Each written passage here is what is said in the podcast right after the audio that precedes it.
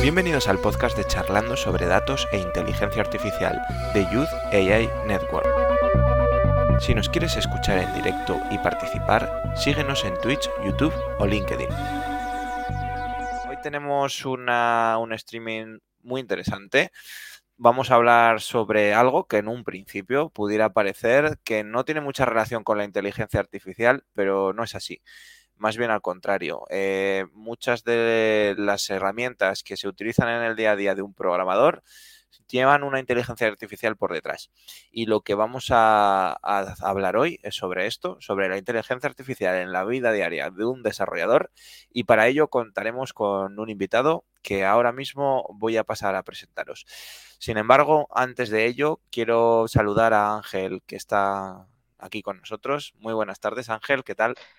Hola, buenas tardes, Adrián, ¿cómo están? Buenas tardes y buenas noches a, a todos los que nos están viendo ahorita en vivo. Y bueno, es un gusto tener a, Miguel aquí hoy. Como, como tú comentaste, nos va a hablar de un tema bastante interesante que, que es eso, la inteligencia artificial en la vida, en la vida diaria de, de, los developers. ¿no? Es un tema bastante chévere y les va, les va a gustar. Pues eh, pasamos a presentar a Miguel. Eh, muy buenas tardes, Miguel, ¿qué tal estás? Buenas tardes, ¿cómo están? Bueno, lo, primero que queríamos preguntarte es, eh, ya vamos teniendo más personas viéndonos en directo, eh, queremos preguntarte, bueno, la pregunta es un poco así, ¿quién es Miguel Useche? ¿A qué te dedicas? Háblanos un poquito de ti para que te conozcan y para que a partir de ahí podamos hablar sobre el tema de hoy, la inteligencia artificial en la vida de un desarrollador. Vale. Eh, bueno, actualmente soy un desarrollador freelance, eh, digamos semi-freelance, porque tengo un cliente como fijo y trabajamos medio tiempo fijo y con proyectos aparte. Eh, principalmente el desarrollo web, trabajando tanto en frontend como backend. Y mm, anteriormente, pues también era profesor universitario en el área de programación y sistemas operativos. Y mm, em, y bueno, también este, hago, colaboro con comunidades open source y de Mozilla, WordPress y estoy metido con ese mundo del, del código abierto como tal, pues. Sería como la, las actividades que hago. Bueno, fenomenal. O sea, yo creo que para hablar de este tema eres un invitado fantástico. Nos vas a compartir muchas de tus ideas y sobre todo pues de las comunidades de software libre, pues que es algo que aquí no hemos hablado tanto, pero bueno, que es una, una vamos, es muy usado también en el mundo de data y que bueno, que también tú nos vas a poder comentar. Sí. Eh, bueno, eh, si queréis comenzamos un poquito a preguntarte sobre, sobre la, el día a día de, con inteligencia artificial de un desarrollador.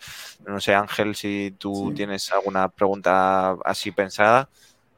Sí, claro. Este, bueno, Miguel, primero te queríamos preguntar y, como para dar una introducción a este tema, antes de entrar ya en, las profundidades del asunto, ¿cuál ha sido tu experiencia de, con inteligencia artificial en, en tu trabajo diario? O sea, sin quizás mencionar alguna herramienta ni nada, sino lo has usado, lo utilizas, tú estás en el mundo de, de, lo que comentaste, el desarrollo web, de WordPress, la gente a veces ve esto un poco lejos.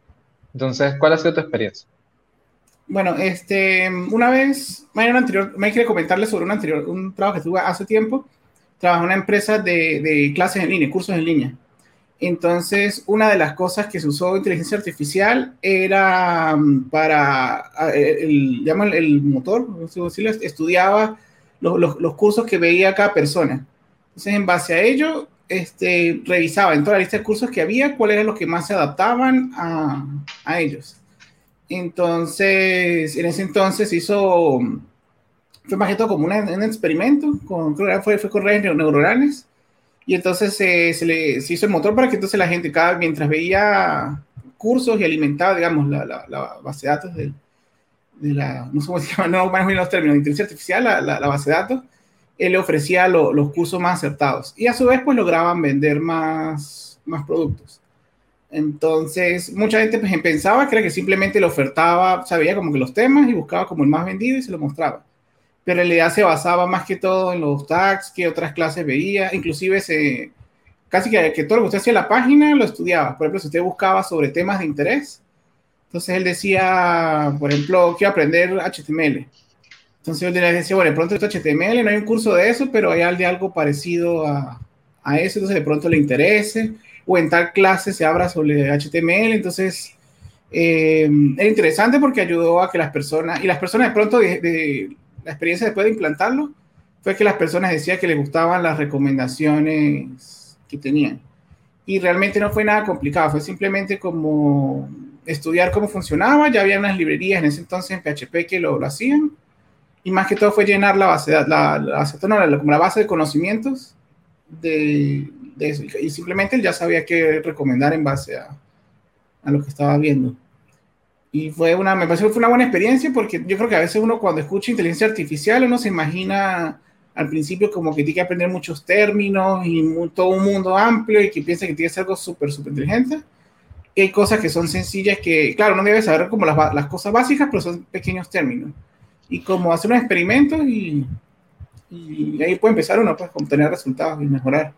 Sí, yo comparto mucho lo que acabas de decir, que a veces la palabra inteligencia artificial como que suena muy grande, ¿no? Como que tiene que ser algo muy complejo y como además la gente entiende que es muy complejo, piensa que no está en las cosas cotidianas. Es decir, casi la concepción es como que es un robot con una hiperinteligencia, pero muchas eh, aplicaciones son muy cotidianas, ¿no? Como lo que decías, de un motor de recomendación, por ejemplo, no solo en cursos, sino también ya en otras cosas así como más de la vida diaria, en Netflix o en cualquier motor de recomendación de películas. Sí, de hecho, también quería comentar, este, por ejemplo, yo tengo unos AirPods, eh, auriculares de Apple, y se me llama la atención que ellos tienen inteligencia artificial para, para cargarlos. Entonces, por ejemplo, él aprende, él ya sabe que, por ejemplo, que siempre hago una llamada como de 8 de la mañana a 9 y que casi siempre como de 6 a, a 7, por ejemplo, salgo a trotar y, y escucho los audífonos. Pues. Entonces, por ejemplo, si yo este, supongamos que por alguna razón tuve que usarlo, por ejemplo, a las 3 de la tarde y nada más usé una llamada, por ejemplo, como hoy. Lo voy a, hacer esta, voy a hacer esta llamada y no voy a hacer más nada hasta las 6 supuestamente.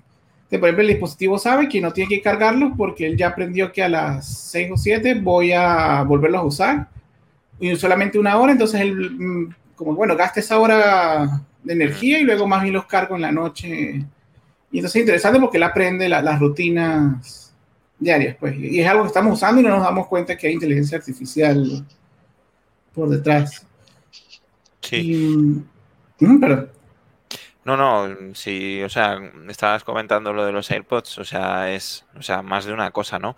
De hecho, con el tema de los desarrolladores, lo que eh, sucede en muchas ocasiones es precisamente eso, que es tan obvio o, tan básico el uso, o sea, tan del día a día, que, que no, que muchos desarrolladores ven como la inteligencia artificial como otra parte de como otra parte, ¿no? De todo el mundo de la tecnología, ¿no? Como que ellos son developers, están más enfocados a código, a ciertos lenguajes de programación, pero que no tienen nada que ver con la inteligencia artificial. Em, ¿Hasta qué punto esto es así? Quiero decir, ¿hasta qué punto eh, hay esa percepción por parte de los desarrolladores de que la inteligencia artificial es algo completamente aparte? Sí, yo creo que este, yo he escuchado mucho lo que estaba comentando con Ángel ayer, que hay muchos programadores que piensan que no, hay unos que desconoce todo y creo que el tipo de persona que cuando no, no, no conoce algo lo, lo, lo, pone como por debajo, así, como que eso no sirve para nada, eso es una moda. O sea, el, el, comentario de mucha gente que piensa que son puros if, de que no, eh, la programación, eso yo simplemente, de hecho me pasó cuando la experiencia del curso. Pero ¿para qué hacen ese motor y eso si simplemente yo puedo buscar, este, búsqueme los cursos que tengan estos temas y lo ordenan por lo más visto, porque eso a todo el mundo le gusta. Y ya, listo, no tiene que ser un motor. Entonces, no, está, la, la, calidad de resultado no va a ser la misma. Y sobre todo porque a veces uno, con la inteligencia, uno ve como correlaciones o data que uno no sabe que existe y el motor se la va a sacar a uno como tal. Pues entonces, este, no, no es más allá de unos simples if, sino simplemente de, de, de usar como herramienta ya existente y generar una información nueva que no existe que no va a poder llegar con los métodos tradicionales de, de, de pronto como minería de datos o estadísticas. Bueno, lo incluye, pero o sea, no, no es simplemente agarrar yo un algoritmo y programe yo mismo y va a ser mucho mejor que la inteligencia artificial. Aquí veo, aquí veo dos cosas y hemos tocado dos, dos o, bueno, hemos tocado apenas un lado, ¿no? Que es las herramientas que utilizamos en el desarrollo que tienen inteligencia artificial y que muchas veces lo que decía Miguel y que estábamos conversando, muchas veces los desarrolladores dicen que, que no, que eso eso es así porque es así, la construyeron así y, y, de repente tú comentas, no, pero esto tiene un algoritmo de Machine Learning de recomendación, no tiene un algoritmo de otra cosa. Y dicen, no, no, no, eso es así, eso está así. O sea, básicamente es magia. Obviamente eso es un, solo un grupo de personas que, que, piensan así, pero quizás es eso, es que lo ven tan, tan obvio y como lo, solo lo tengo que implementar, pues no, no me pongo a pensar en, en, qué tiene abajo, ¿no? Y qué tiene atrás. Eso, eso, es, eso es una de, la, de los lados y de, lo, de los ejes que, que queremos tocar hoy. Bueno, usamos un montón de herramientas en desarrollo que, no, que, que tienen inteligencia artificial, que obviamente fueron desarrolladas basadas en eso y que por supuesto nos facilitan la, la vida, pero no nos facilitan por lo mismo, porque tienen inteligencia, eh, una, serie de algoritmos que permiten descubrir cosas que no, no pudiéramos descubrir con los métodos tradicionales. Pero también está el otro lado.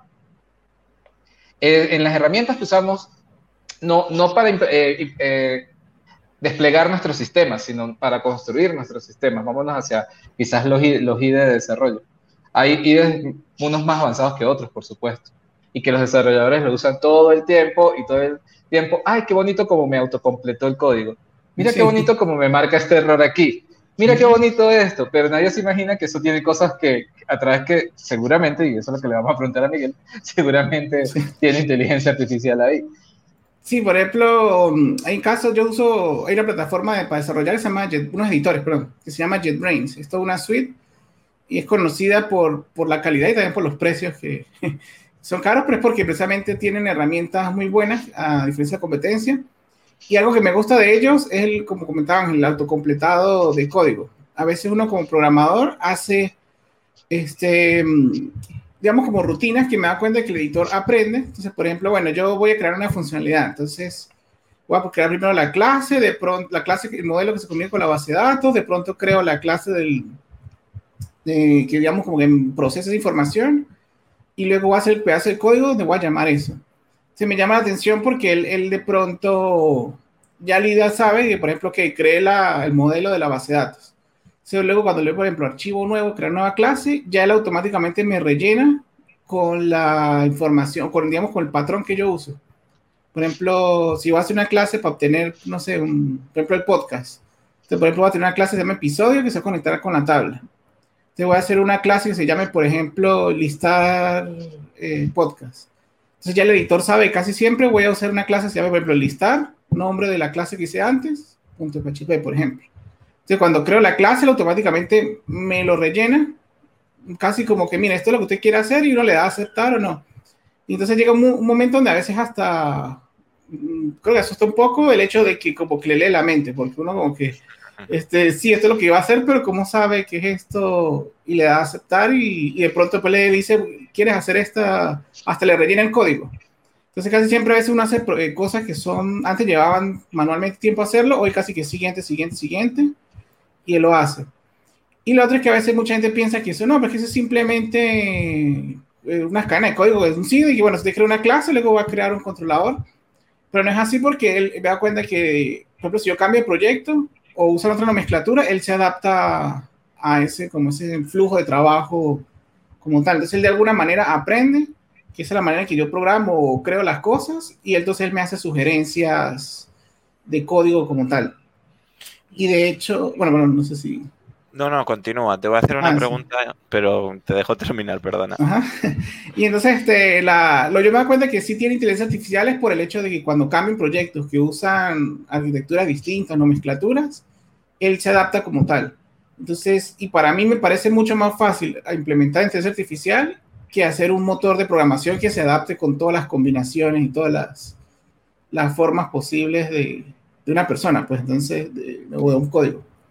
Sí, me parece muy interesante esa parte como tal, pues.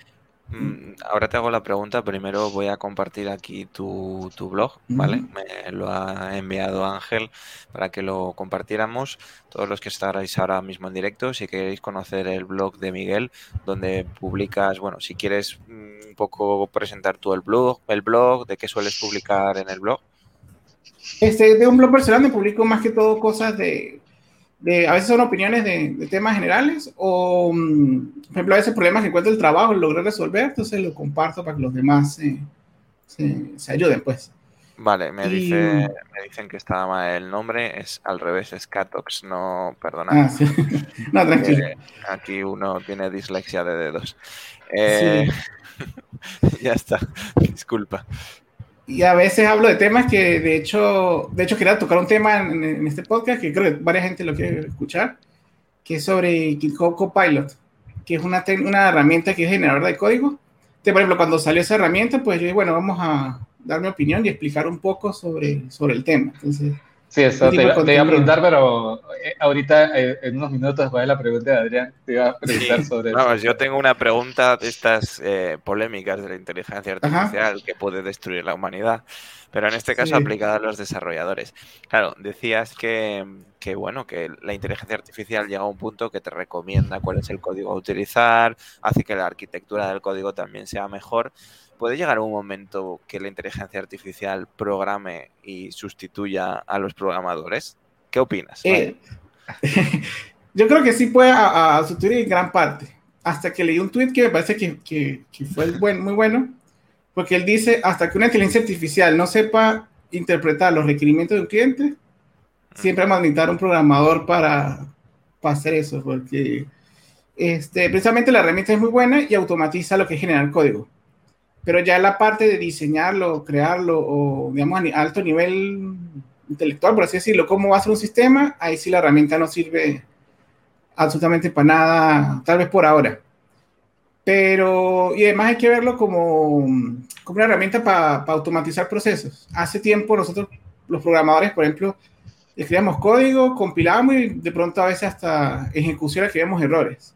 Después salieron, bueno, hay, analizadores de texto, o sea, ahora analizaban el código antes de correrlo, se vean los detalles, y cada vez nos salen como más herramientas que nos permiten reducir, digamos, el tiempo de desarrollo.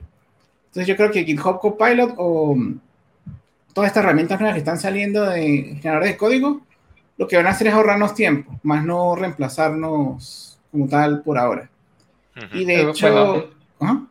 No, No, no, sígueme, no, quería comentar que también está Copilot y otro se llama Deep, Deep Code, creo que es de, creo que de Harvard con Microsoft. Entonces, son las herramientas aquí, polémicas. Aquí entrando un poquito en la, en la polémica, bueno, yo también pienso que si van a sustituir a los desarrolladores, sí, sí los van a sustituir, pero es que nosotros también a veces eh, pensamos en que no, no nos van a sustituir porque no pueden analizar los requerimientos del cliente. Bueno, también hay que ver el contexto en el que quizás nos puedan sustituir. Nosotros pensamos que nos pueden sustituir en, en este mundo al que estamos acostumbrados, donde existen, existen, clientes que necesitan este sistema. Es posible que en donde nos sustituyan, pues ya no, no sé, no existen clientes. No lo sé, no lo sé, quizás estemos en, en, otro momento y, y, y, suena muy película y sí, suena muy, muy Skynet, muy Terminator, muy todo esto, pero si damos cuenta, el mundo, o sea, la tecnología está evolucionando a un ritmo que, que, posiblemente, si no se controla, este, en algún momento puede llegar a lo que se habla como inteligencia artificial fuerte, ¿no? O ya llega a una singularidad donde las cosas son, la inteligencia artificial piensa como, como un humano. Ese, las herramientas que mencionó Miguel causaron mucha polémica en el momento y, muchas de las polémicas, y, yo decía, bueno, es algo de miedo, porque la gente, no, es que no nos pueden sustituir. Ah, la gente, el que van a sustituir es el que no conoce el código, pero también, este, digamos que ese tipo de herramientas está mejorando muchas cosas. Y también hay, eh, hay algo en el mercado que está sucediendo, aquí ya estamos hablando un poquito, siendo un poquito polémicos también, de que, bueno, hay mucha gente que se está acostumbrando a hacer cosas muy repetitivas en, en cuanto a desarrollo, ¿no? Y que estas cosas muy repetitivas en cuanto a desarrollo, quizás en algún momento este tipo de herramientas lo puedan sustituir. O sea, porque son cosas, lo que decía Miguel está bien, de repente la parte de análisis no, pero hay cosas muy, muy repetitivas o ya cosas que se, se han vuelto muy común de cortar, pegar, no sé qué, eh, entonces puede ser que lo, que lo, sustituya. No sé qué Miguel, yo leí el artículo en, el blog, en scatox.com, que piensa más de lo que has dicho de estas herramientas, cómo nos pueden ayudar. Sobre todo no, no lo vemos como cómo nos van a sustituir. Este, eso creo que es discusión para unos próximos años, que posiblemente sí nos sustituyan, pero en este momento más bien cómo nos pueden ayudar, cómo pueden ayudar a un desarrollador, a alguien que está comenzando o a alguien que está trabajando en, en, la, en la, industria del software, cómo nos puede ayudar ese tipo de herramientas, ¿no? Por lo menos Copilot, cómo nos puede ayudar. Copilot, algo que me gusta de Copilot es que él, él toma, así por encima, él toma como que la, la, la fuente de datos de, de Stack Overflow y creo que de GitHub, de los repositorios entonces, y a veces uno, muchas veces, por ejemplo, vamos a algo sencillo, necesito ordenar un, un vector de, alfabéticamente en PHP, por ejemplo. Entonces, por más, a veces esas cosas básicas nunca las aprendemos porque nos acostumbramos a que, bueno, tengo el código por allá, copy pego o lo busco en, en internet, ya está. Entonces, GitHub Copilot lo que hace es que él este, eh, nos permite ahorrar ese tiempo de estar abriendo el navegador, buscándolo y copiándolo, sino que nos muestra allí. Y lo otro que me gusta mucho de Copilot es que no es que yo busco en un navegador, por ejemplo, cómo ordenar un vector, sino que, por ejemplo, yo creo una función, por ejemplo, función, ordenar vector alfabéticamente. Y el mismo GitHub Copilot sabe que por esas tres palabras, lo que yo quiero, ir en el lenguaje que estoy, y me busca el, me, busca el código y me da como varias alternativas. Según ellos, 57% de las veces eh, la persona consigue el código que andaba buscando. Y entonces la ventaja, que, que te ahorra ese tiempo de estar buscando en internet un código, sino que ya lo, lo, lo, encuentra, pues, y se supone que ya está aprobado y ya, ya funciona. Y es algo que no es que te va a reemplazar, sino simplemente te ahorra muchísimo tiempo como tal.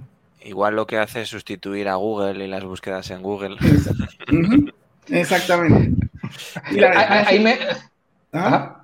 No, pero la ventaja, la ventaja. Tenemos un comentario, que también, ¿vale? Seguid que si queréis y ahora lo pongo. Vale, que cada vez que, cada vez que, por ejemplo, no nos gusta una, un resultado y lo cambiamos, estamos alimentando a la inteligencia artificial a que ese no es el resultado correcto. Entonces, mientras más gente lo está usando, va a ser mejor la, los resultados del código que ofrece. Ok, hay, hay, hay memes de, de, esto de programadores junior, programadores senior, Stack Overflow o herramientas de este tipo. Este, o en estos días vi uno que decía, profesor diciéndole a los estudiantes, no es van a estar buscando todo en Internet y en Google programadores. o sea, sí. siempre, siempre estamos trabajando ahí. Pero aquí también vienen otras cosas, algunas cosas éticas que, que, también fue tema de discusión cuando salió Copilot, ¿no? Que era, ok, yo, yo pongo mi código en repositorios, ¿sí? Y aunque ellos usaron código, bueno, en repositorios públicos básicamente, me imagino, y de otros lados, de Stack Overflow y todas estas cosas, yo pongo mi código ahí, hay mucho código que de repente yo estoy compartiendo con la, con la comunidad o lo que sea, pero Copilot tomó esto y entrenó sus, sus, algoritmos.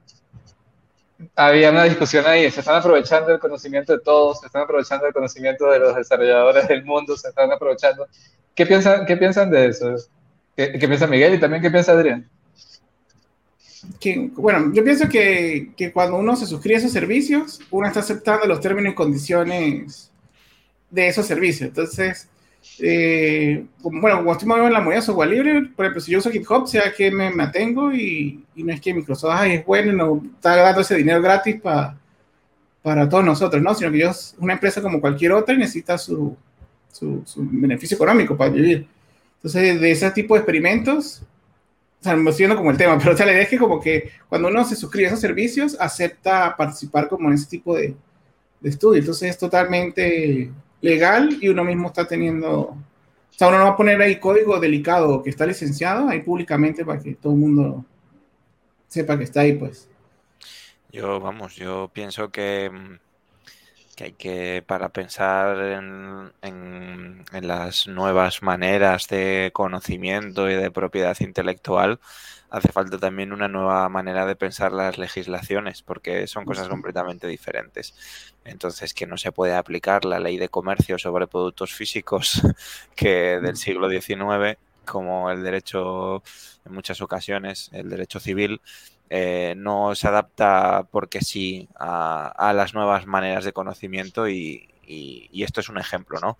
O sea que quizá también tenemos que pensar de otra manera acerca de cuál es el conocimiento y quién lo posee. Y normalmente siempre nos enfrentamos a polémicas de este tipo que normalmente pues también salen en los medios de comunicación como bueno pues que la tecnología está convirtiendo este mundo en un Black Mirror y que todo al final bueno yo pienso que hay muchas perspectivas no y vamos o sea que al final depende cómo lo miras y por supuesto hay muchas polémicas, pero que a mí me preocupa que siempre se pinte como algo negativo, cuando al final lo que proporciona la tecnología y ah, claro está, ¿no? Eh, con muchas cosas, con el coronavirus, si no hubiéramos tenido tecnología para rastrear, para evaluar los casos, para transportar las vacunas, para etcétera, eh, bueno, no sé, que hay que darle una vuelta. Eh, yo voy a poner un comentario que nos lo han puesto ya hace 10 minutos, ¿vale? pero como estábamos hablando no quería interrumpir. Eh, bueno, realmente a través de Twitch nos decían no mini programadores en el ID para completarte el código. Y como ojos de sorpresa. si sigues allí, pues si no sé si lo entendéis vosotros para responder. O, bueno, realmente es más bien un comentario. No, no lo entendí bien, realmente. Tienes por ahí, Certu. Duaga, pues eh, nos puedes aclarar y te Me imagino que, lo que imagino es que como necesita menos, o sea, un programador más, más joven o, junior puede crear, completar ah. código y programar más rápido. Sí, puede ser eso. Sí, creo que es el objetivo de esa herramienta. Pues mm, vamos a pasar a la siguiente pregunta y si entre tanto pues nos aclaran sobre esta, eh, responderemos, ¿vale? Eh, realmente mm, hablamos de la programación, hablábamos ahora de gente más joven que empieza a programar y lo que queríamos también preguntarte es qué consejos le das a gente que se está iniciando en esto. Es decir, eh, en el mundo de la programación y qué, qué herramientas pueden utilizar para para beneficiarse de la inteligencia artificial en este aprendizaje? Em, yo creo que lo primero que le recomendaría es que se dedique a la inteligencia artificial. Siento que una rama que va a abarcar todo tarde o temprano en la vida. O sea, se dedica, no sé, a agricultura, ya se está usando inteligencia artificial para mejorar cultivos, etc. O sea, ya no puede escapar, es al futuro. Entonces sería bueno empezar por allí. Creo que probablemente aprender los, los conceptos básicos que hay distintos no sé cómo llamarlo, este, los, distintos motores de inteligencia artificial, que si, este, programación neuronal, eh, me faltó como un vacío de pronto de... Neurolingüística. no, en lingüística no, eso es lo que se me vino, pero no es eso, este... neuronal, este, por... Redes neurales, de, sí. redes neurales y todo. Ajá, de redes neurales y todo ese tipo de cosas.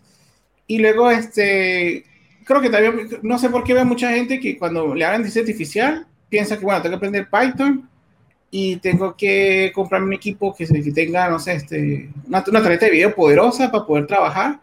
Y no, yo creo que ya las computadoras hoy en día son muy potentes y puedes empezar a, a, a experimentar con, con, un equipo cualquiera. Yo he un equipo muy sencillo, ya hoy en día permite que, que hagas experimentos chéveres.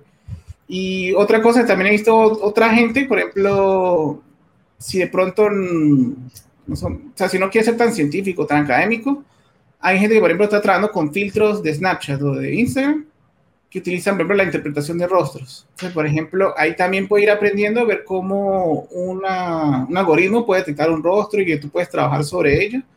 Y a pesar que no estés trabajando directamente con la tecnología, es como un buen, un buen digamos, como acercamiento, pues. Ya después que como que domine esa capa, puedes irte más atrás y ver, bueno, ver cómo detecta un rostro. Entonces, usar todas las librerías que existen hoy en día y luego inclusive crear después más adelante tu propia, tu propia investigación o tu propio algoritmo este, con tu propia heurística, pues. Creo que, por ejemplo, otro caso también puede ser es en la universidad, ahora me acabo de acordar ahorita, nosotros me enseñaban con los videojuegos, entonces, por ejemplo, vamos a hacer un ajedrez, entonces agrégale un poco de inteligencia artificial con una heurística preferiblemente de algo que ya exista, y entonces era interesante porque entonces uno aplicaba de hecho, de hecho a mí me impresionó, o sea, me impresionó, mi experiencia fue muy, no sé cómo explicarla, porque hice un ajedrez, entonces hice un algoritmo muy sencillo y ya el ajedrez creo tenía dos niveles de conocimiento, así, y ya me ganaba a mí jugando ajedrez, entonces era como que tampoco soy bueno, pero fue como interesante crear algo que técnicamente era mejor que yo, algo así, como una sensación rara, pero interesante. Creo que esas son las, como las cosas que pueden ir empezando con videojuegos o usando herramientas que ya usen inteligencia artificial y pues se van acercando poco a poco. Otra cosa que quiero agregar aquí es que, que, como dijo Miguel, la gente a veces también se imagina esto, sí, inteligencia artificial, un laboratorio, académicos, científicos, gente con supercomputadoras haciendo mil cosas, pero también ahorita nosotros tenemos muchas herramientas que nos permiten hacer super, cosas súper interesantes y que ni siquiera las estamos haciendo en nuestra máquina, porque en nuestra máquina solo construimos lo que queremos y teniendo una conexión a Internet, procesamos en la nube y, procesa, y, y allá hacemos todo lo que queremos hacer cuando estamos hablando de cosas de implementación, por ejemplo.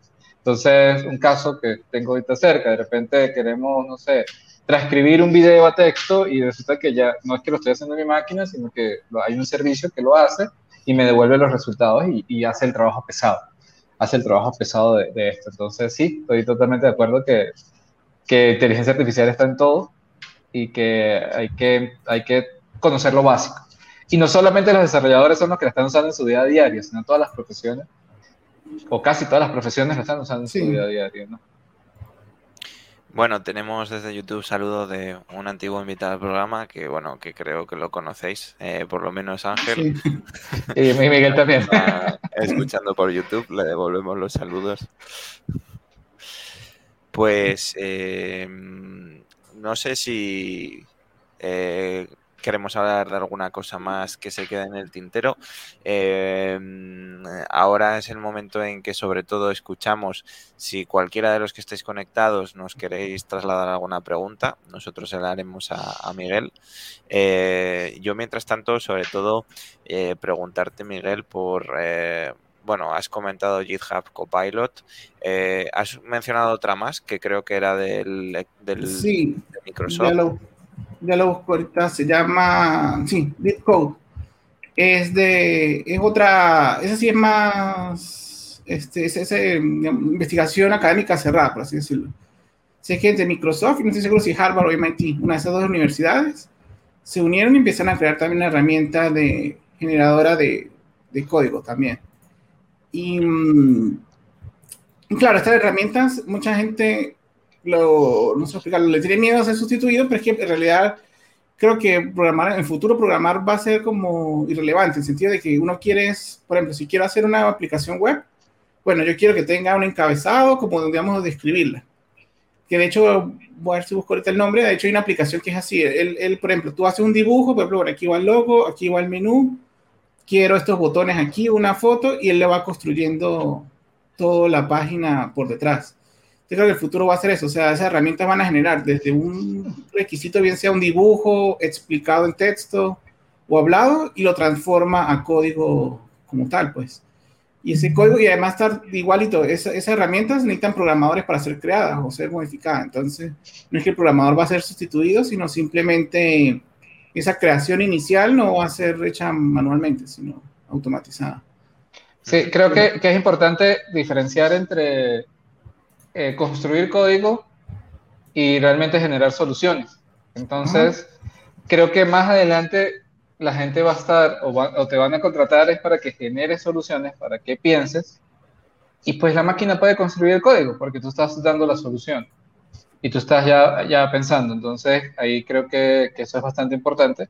Siempre va a ser un asistente y, va a ser como un complemento, pues. Eh, por ahora, ¿no? De hecho, de hecho, si nos vamos muchos años atrás, la gente programa directamente en, código de procesador, en assembler y a bajo nivel. Y ya hoy en día no hacemos eso, sino que hay unas capas superiores, unos lenguajes de alto nivel que traducen a eso. Y hoy en día no nos quejamos de, no, pero es que ya nadie programa en assembler, este, los programas de assembler fueron reemplazados, sino simplemente mm, evolucionan como a un nuevo perfil. Entonces, creo que la inteligencia artificial, al menos en la generación de código, va, va a ser eso, que la gente evolucione como a otro perfil de, programador o desarrollador. Tenemos una pregunta precisamente de Javier Maldonado. Os la leo. Eh, dentro de las herramientas de desarrollo que has visto, ¿hay alguna que te permita completar aplicaciones basado en algunos requerimientos, patrones, ya que ésta te complete parcialmente la aplicación? Y después añade una, una, especie, de, una especie de helper de la solución. No, ahorita no, he visto, bueno, las que están enfocados son muy a programador bajo nivel de código, o sea, de que un programador genera una función y te genera el código de eso. Pero no lo veo muy lejano, de hecho, casualidad mi, mi tesis de grado fue algo parecido. Y lo que sí he visto hoy en día, que hay algo, una herramienta parecida, es una herramienta que, como le digo, dibujas como el mockup o el diseño de una página y él te genera el HTML por detrás. Entonces él interpreta más o menos lo, lo que quisiste dibujar, como que, ah, bueno, esto creo que es un menú, entonces él te genera el código de un menú. O, por ejemplo, dibujaste dos columnas o tres columnas y, mm, y él interpreta como que, ah, ok, todo el contenido está dentro de tres columnas. Esa es la puedo después puede darle enlace como tal. Uh Esta es la única que yo he visto donde de verdad he visto como que una persona cualquiera puede definir los requisitos y, y crea la, la aplicación. No, en este caso lo crea la interfaz como tal. Eh, me parece que faltan unos pocos, unos años, no sabemos. Pero la inteligencia artificial de paso va como exponencial. O sea, capaz que digo que en cinco años ya en dos está hecho. Pero yo creo que falta poco para ese tipo de herramientas que te generen. Bueno, creo, creo, que sería como la inteligencia como varias herramientas una tras otra. Una que traduzca, como decía Javier, a la arquitectura, luego que la arquitectura traduzca como a los diferentes componentes y cada uno genere código para esos componentes. Yo estamos a, a la espera a ver si hay alguna pregunta más, ¿vale? Eh, la que comentaba Javier. Eh, mientras tanto, eh, voy a hacer, voy a anunciar el invitado en la siguiente, del siguiente programa, ¿vale? Así damos tiempo si tenemos algún, algún comentario más. Bueno, la siguiente semana, o sea, dentro de dos semanas, hablaremos con, con Roy Martínez sobre analítica geoespacial. ¿Vale? O sea, el análisis de datos geolocalizado, saber dónde está, dónde suceden las cosas. Así que bueno, si estáis interesados en escucharlo, pues dentro de dos semanas, que va a ser el día 21 a las 8, estaremos 8 en España, estamos a la 1 de la tarde en Ecuador y Colombia, eh, pues estaremos conectados. Eh, no sé si tenemos alguna pregunta más. Eh, Ángel, no sé si quieres hacer la última. Estamos ya sobre el, el, tiempo. Mira, tenemos, os voy a compartir, acaba de Miguel mm, de compartirnos eh, el enlace a, eh, de cuál es este enlace. Esta es una herramienta que genera páginas. O sea, en el video eh, se ve la persona dibujando en la página y luego se ve como la genera y la tienen después ya construida para pa editarla en un editor de, de, de, de HTML. Uh -huh. Chévere. Vale. Yo, bueno, yo para, para eh, quizás cerrar y algunos comentarios, bueno, quiero agradecer a, a Miguel este, y motivar a la gente a, a, que, a que no solo cuando están, entra en, en, un rol en alguna profesión, no solo se conforme con, con lo que está haciendo, con, con, con, las tareas específicas de ese rol o el conocimiento específico de ese rol, sino que de las herramientas que utilice, aunque no, está, no, no estamos en la obligación de, de profundizar en cada una de ellas, sí, sí conozco un poco por encima, digamos, tengo un conocimiento general que le permita también entender mejor lo que está usando, ¿no? Lo que está, lo que está usando para, para facilitar su trabajo. En el caso de los desarrolladores, inteligencia artificial, créanme que está en todo, está tanto en las herramientas que utilizan para desarrollar, como en la mayoría de las cosas que estamos utilizando para desplegar nuestras aplicaciones. Entonces es bueno conocer principios, bases, pero también hay que tener claro que en cuestión de uno o dos años, esto es lo que va, está domina, va, va, va, a estar dominando. Dos, como dijo Miguel, no podemos ni siquiera decir en cinco años va a suceder. No lo sabemos porque puede ser que en unos meses ya suceda y ya vengan las cosas y nos llegue de sorpresa, como hace muchos años decían, nunca una computadora va a programar. Y de repente estamos viendo cosas increíbles, ¿no? Entonces, es el consejo. Uh -huh. Sí, porque sí, yo me acuerdo hace, eso fue hace 15 años exactamente, en un congreso de la universidad, alguien dijo, no, que un, un, un programa que reconocía rostros. Y me acuerdo que era como decir, no sé, 15, 20 segundos en que salía la imagen y iba como reconociendo los ojos. Y a mí me impresionó muchísimo que, wow, no, y que lo que pasa es que no hay, no hay potencia hoy en día para detectar esos rostros. En cambio, veo hoy en día los filtros de Instagram en un teléfono y detecta el rostro de 3D, de tiempo real. Entonces, en 15 años, increíblemente, como ha mejorado toda la tecnología, pues. Exacto. Y, y, y mientras la inteligencia artificial avance y la capacidad de procesamiento avance, esto se va a poner mucho más interesante uh -huh. y, y, vamos a ver cosas muy, vamos a ver cosas increíbles. Sí. Totalmente. Yo, ya por cerrar, eh, agradecer mucho que hayas estado con nosotros hoy, Miguel. Gracias. Eh, ha sido muy interesante porque no es un tema que normalmente se trate, ¿no? Inteligencia artificial y desarrolladores. No sé si quieres, para cerrar, hacer un poco un resumen de tu opinión. Sí, yo creo que, no tenemos que ver estas herramientas con miedo, sino simplemente algo nuevo que se va a implantar, queramos o no queramos. Y mm, simplemente aprovechar más bien ese tiempo para aprender a cómo usarlas y mejorarlas para el bien. Pues si piensas que va a pasar algo malo, bueno, más bien trabaja en cómo mejorarlas para hacerla bien. Y que este, mm, si les llama la atención la inteligencia artificial y quieren empezar en este mundo, pues siempre, como les dije, comiencen con algo pequeño, sencillo y ahí poco a poco van creciendo y van agarrando experiencia porque a pesar de que es una rama muy grande, no es, no es difícil de entrar, creo yo, sino simplemente empezar con los conceptos básicos, ejemplos sencillos y vas creciendo poco a poco. Pues bueno, gracias por este resumen. También gracias Ángel por estar hoy aquí y además haber traído a Miguel. Eh, agradecer también a los que nos habéis estado siguiendo, también saludar a Javier, que estuvo hace unos mesecitos también aquí eh, compartiendo con nosotros su, su experiencia.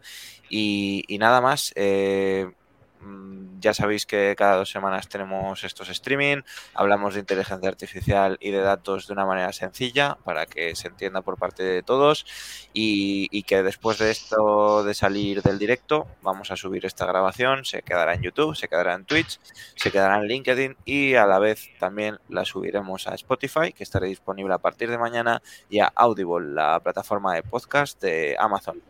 Eh, gracias a los dos, Miguel, Ángel, Gracias por la invitación. Gracias.